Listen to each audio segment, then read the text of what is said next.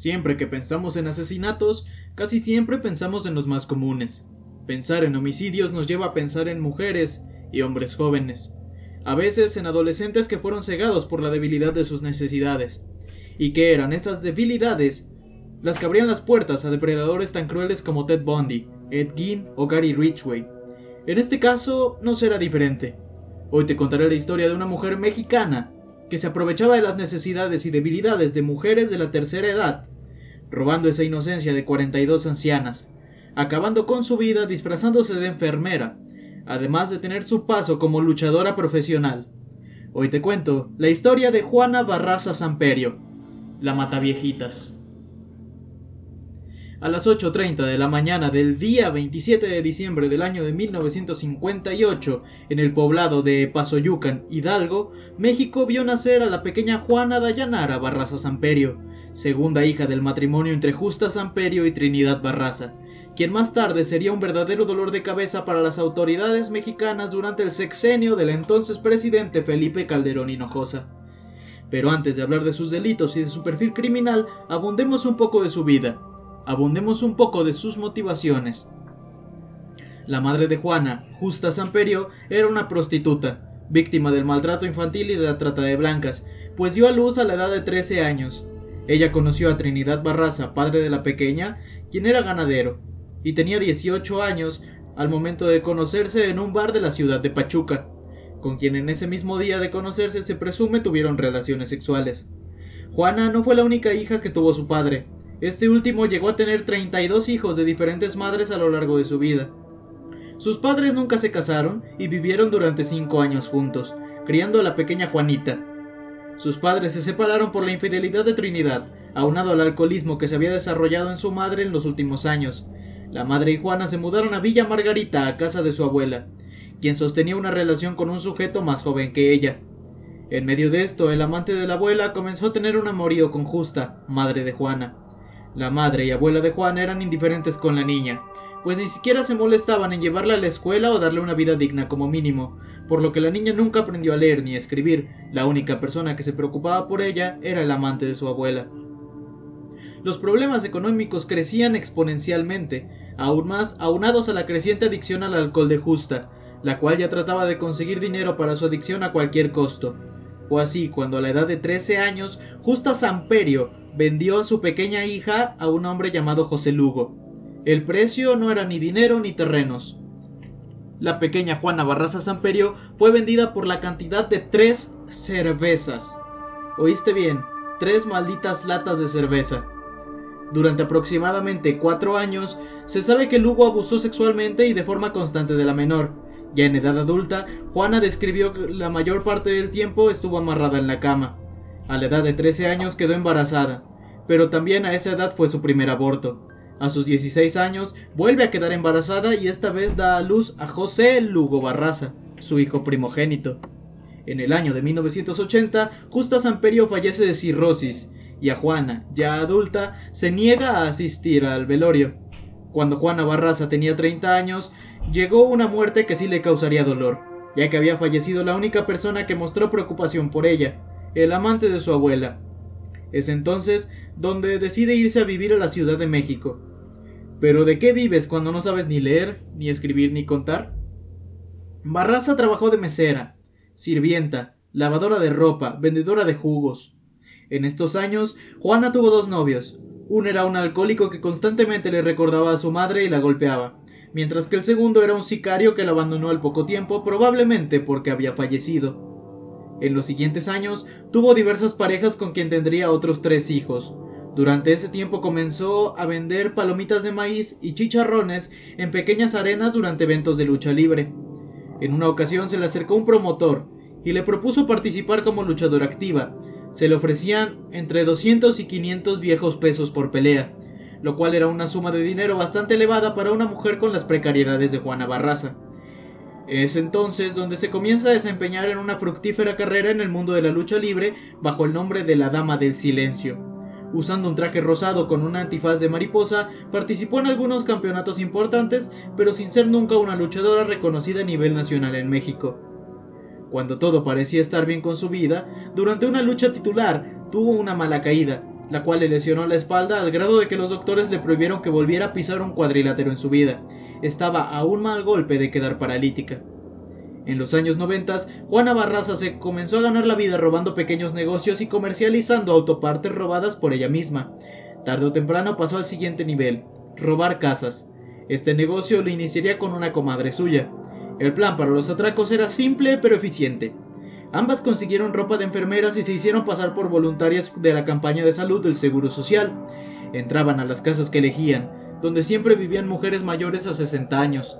Simulaban hacer un chequeo médico y mientras una hacía todos los chequeos, la otra se encargaba de buscar las alhajas, joyas y dinero que encontraban en la casa.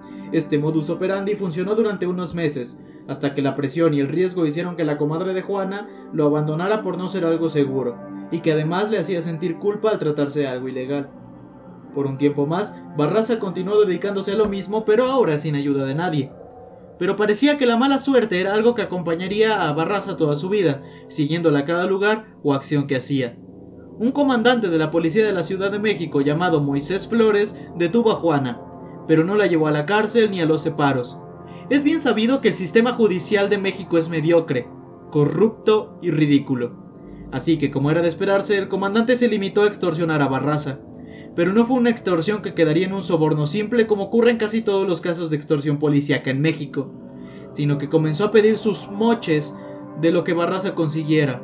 Ahora, con lo que obtenía, Juana tenía que mantener no solo a sus cuatro hijos, sino que ahora también tenía que mantener a un comandante corrupto de la policía local. Este acto de corrupción y este hombre serían uno de los principales catalizadores para que Barraza pasara de solo robar a asesinar.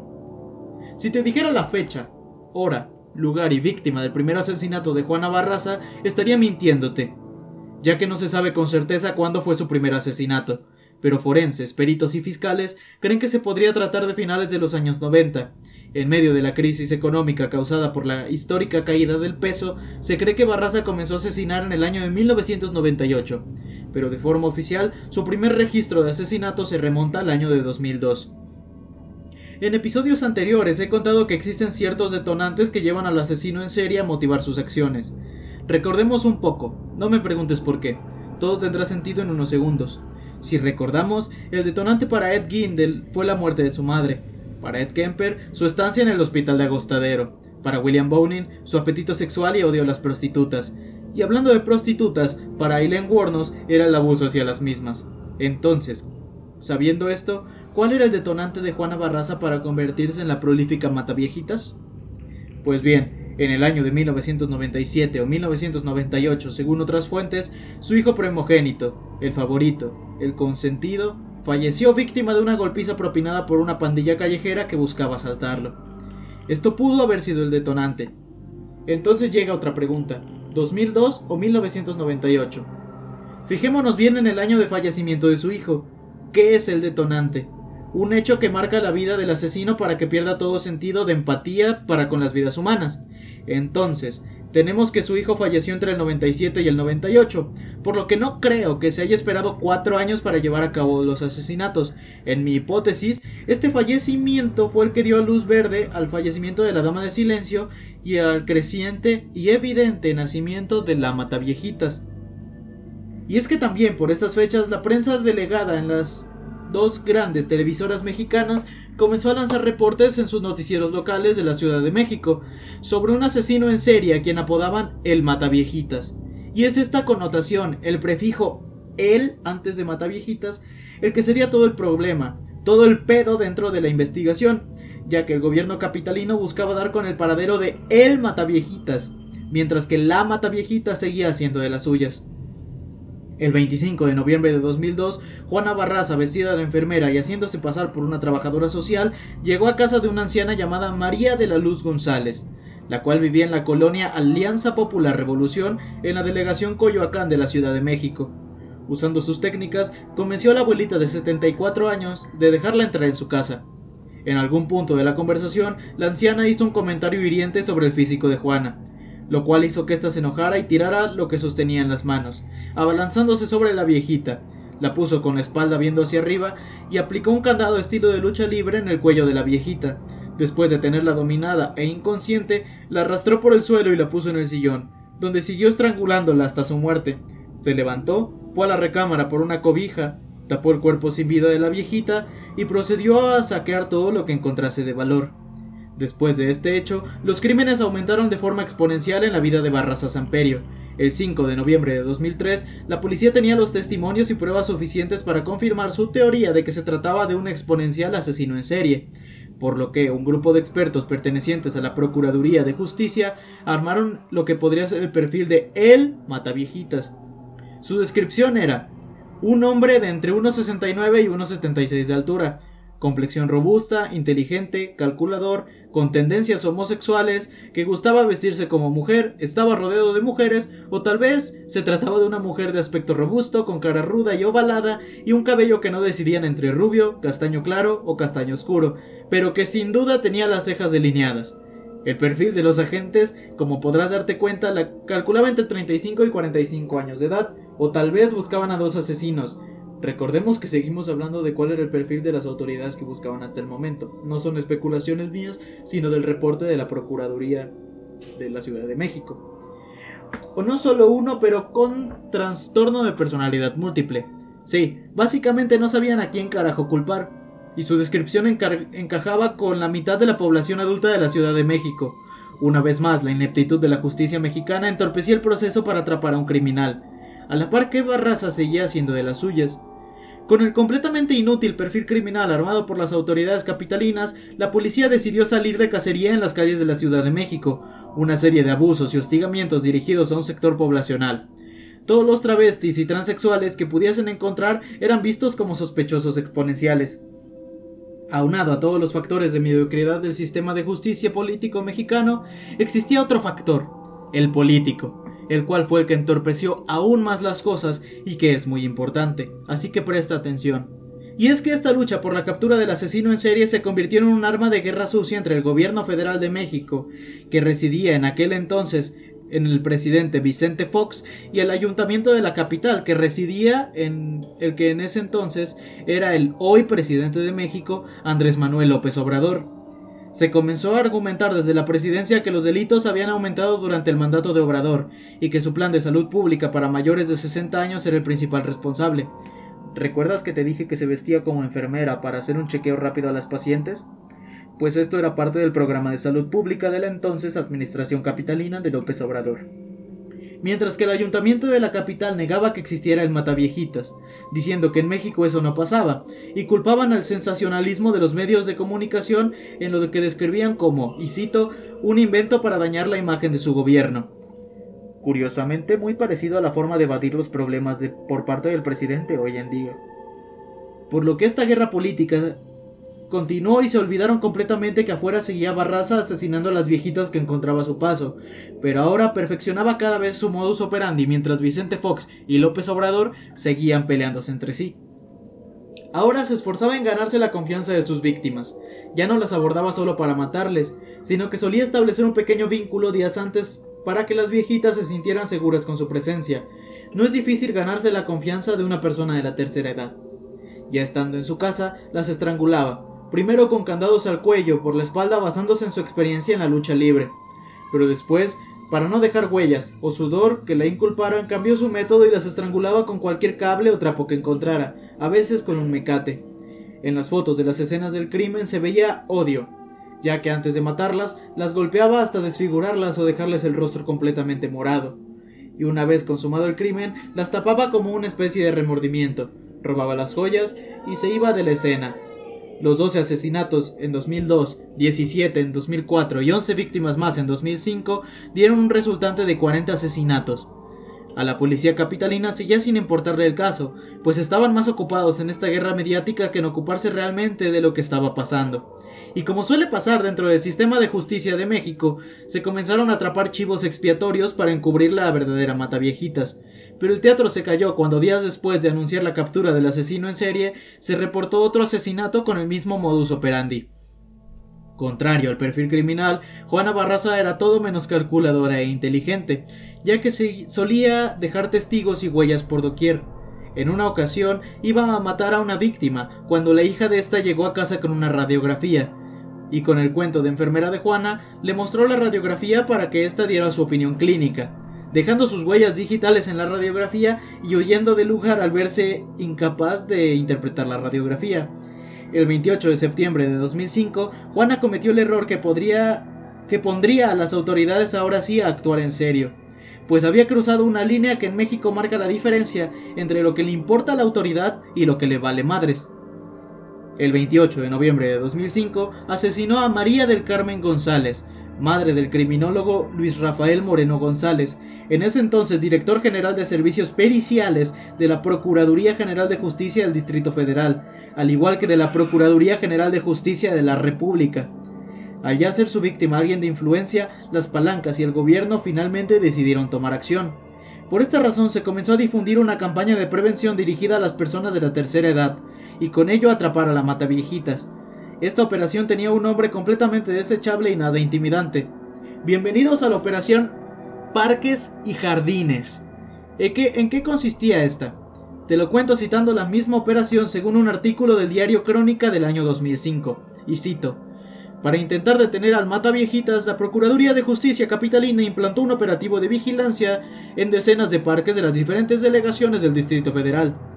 Esto debido a que los investigadores creen que es ahí donde el homicida contacta a las ancianas, que después se convierten en sus víctimas. Alrededor de 50 policías judiciales del llamado Grupo Alfil de la Fiscalía de Homicidios y de la Dirección de Investigación Criminal en Fiscalías Centrales, encabezados por Guillermo Sayas, son quienes llevan a cabo el operativo.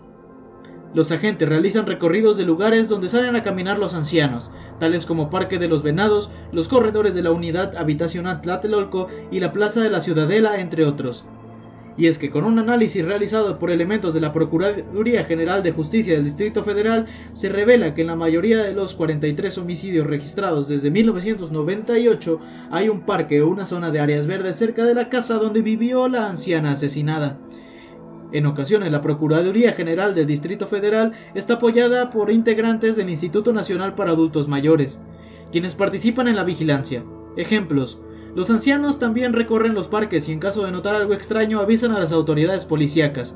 Homicidios como los de María Dolores Martínez Benavides, Margarita Arredondo Rodríguez, Imelda Estrada Pérez y Julia Vera Duplant, solo por mencionar algunos, se dieron a solo unas cuadras de distancia de un parque. María Dolores Martínez Benavides fue estrangulada en Tlatelolco, donde hay decenas de áreas verdes. A Margarita Arredondo la mataron dentro de su domicilio el pasado 9 de diciembre en la colonia Santa María de la Ribera, solo unas cuadras de la Alameda de Santa María o el parque conocido como el Kiosco Morisco. Lo mismo sucedió con Imelda Estrada Pérez, quien fue asesinada el 17 de noviembre del año pasado. Su casa está a unas cuadras del Parque María Luisa. Por su parte, Julia Vera Duplant fue estrangulada el 12 de enero dentro de su casa en la colonia Narvante, delegación Benito Juárez, a solo tres calles del jardín Manuel Cerrejón. Los ancianos que participaban en la operación recibían un incentivo de 200 pesos mexicanos, unos 9 dólares con 50 centavos actuales. También se realizó un busto, mal hecho por cierto, del o la posible asesinos, esto con base en los retratos hablados hechos por los testigos. Pero como en todas las operaciones policíacas de México, sobra decir que la operación Parques y Jardines fue un completo fracaso, pues la mataviejita sin saber leer y dejando un chingo de huellas digitales seguía un paso adelante de la incompetencia de las autoridades. Un factor que entorpecía aún más las cosas era que las autoridades seguían pensando que se trataba de un asesino en serie masculino o travesti, esto basado en una especulación del caso de un asesino travesti francés de los años 80. Esto llegó a tal grado que se pidió apoyo a las autoridades de Francia para dar una resolución al caso. En ese tiempo, la desesperación de la Procuraduría los llevó a arrestar y fichar a un aproximado de 60 travestis, a los que consideraban sospechosos, causando un plantón de la comunidad LGBT que resultaría en la liberación de los detenidos. A raíz de esto, tendría que pasar un año más para que la Mataviejitas fuera detenida. Ya en, en, ese entonces, Francisco Herrera fungía como su cómplice, el cual era su taxista particular, la llevaba y retiraba de las escenas del crimen antes de que alguien sospechara algo. Pero la caída de Barras estaba por ocurrir y no necesariamente por el esfuerzo de las de las inútiles, incompetentes y homofóbicas tácticas de las autoridades. En el artículo Mentes Criminales, la última jornada de Juana Barraza Samperio, de Fegio Trotsky Solís, se describe cómo fue la última cacería de la Mataviejitas. Lo que vas a escuchar a continuación es una paráfrasis de los hechos. Vamos a ponerle una voz acá, tenebrosa de narrador. Cito. Una viuda de 84 años llamada Ana María preparaba el desayuno para su inquilino Joel López. Después de desayunar un café, cada uno se dirigió a hacer su jornada diaria. Él era mesero y ella fue a realizar sus compras a un mercado cercano a su vivienda. Alrededor de las 11 de la mañana, Barraza merodeaba las calles José Lazo. Es entonces donde ve a la viuda, quien regresa con sus bolsas luego de hacer las compras. Barraza se acercó y ofreció ayuda para cargar las bolsas. La anciana aceptó y entraron al departamento. Una vez allí, Barraza le dijo que se dedicaba a hacer servicios de lavado y planchado. La anciana, tan tacaña, se ofreció a pagarle 22 pesos por una docena de prendas, a lo cual Juana replicó diciendo que era muy poco dinero el ofrecido, a lo que la anciana susurró Así son siempre las gatas, siempre quieren ganar de más. Barraza se enfureció y empezó a golpearla con una furia monumental en la cara. Luego tomó su estetoscopio y estranguló a Ana María. Al momento de que Juana salía del departamento, Joel venía regresando de su trabajo, con quien se cruzó en el camino. Joel notó que algo estaba mal en la mirada nerviosa que le cruzó Juana. Cuando Joel entró al departamento, vio el cuerpo de Ana María morado y sin vida en el suelo, por lo que corrió detrás de Juana. Los oficiales Ismael Alvarado y Marco Antonio Rosales fueron abordados por Joel, quien le suplicó perseguir a Juana Barraza. Minutos después, la Mataviejitas había sido detenida de una vez por todas e iba a ser llevada ante la justicia. Al catear la casa de Juana Barraza, se encontraron recortes de periódicos sobre sus crímenes pegados en sus paredes. Aunque no sabía leer ni escribir, le gustaba guardarlos a forma de reconocimiento o trofeos. También se encontraron objetos pertenecientes a sus víctimas, como joyas, figuritas de porcelana y yeso, y dinero que solía robar de las casas. En su declaración diría que pasaba horas admirando esos objetos en su habitación. Los peritos también encontraron un altar a la Santa Muerte, un Jesús Malverde y un barril pequeño que decía para la abundancia. Se calcula que el número de víctimas está entre los 46 y los 50 asesinatos, pero Juana Barraza solo admitió haber matado a Ana María, su última víctima, pero al final se le pudieron imputar 16 asesinatos gracias a las huellas digitales y los restos que dejaban las escenas del crimen. En marzo de 2008 fue sentenciada a 759 años y 17 días en prisión. Ya encarcelada se hizo muy amiga de Sara Aldrete, alias la narcosatánica, quien al día de hoy en prisión le está enseñando a leer y a escribir. Juana la describe como su única amiga, ya que también le enseñó a controlar el mercado ilegal de narcóticos dentro de la prisión de Santa Marta, Acatitla. Y el poder no se hizo esperar. Tanto como Aldrete y Barraza gozan de lujos dentro del sistema corrupto de prisión. Pueden disfrutar de tequila, televisión y cenas lujosas dentro del penal, donde a menudo conversan con Sara Beltrán, la reina del Pacífico, Cantalicia Azuara, la reina del Golfo, y la ya ahora libre maestra Elba Esther Gordillo. Dentro del penal también contrajo matrimonio divorciándose a los dos días de haberse casado. Y con esto termina el episodio de hoy y la historia de la Mataviejitas, quien aún sigue en la cárcel.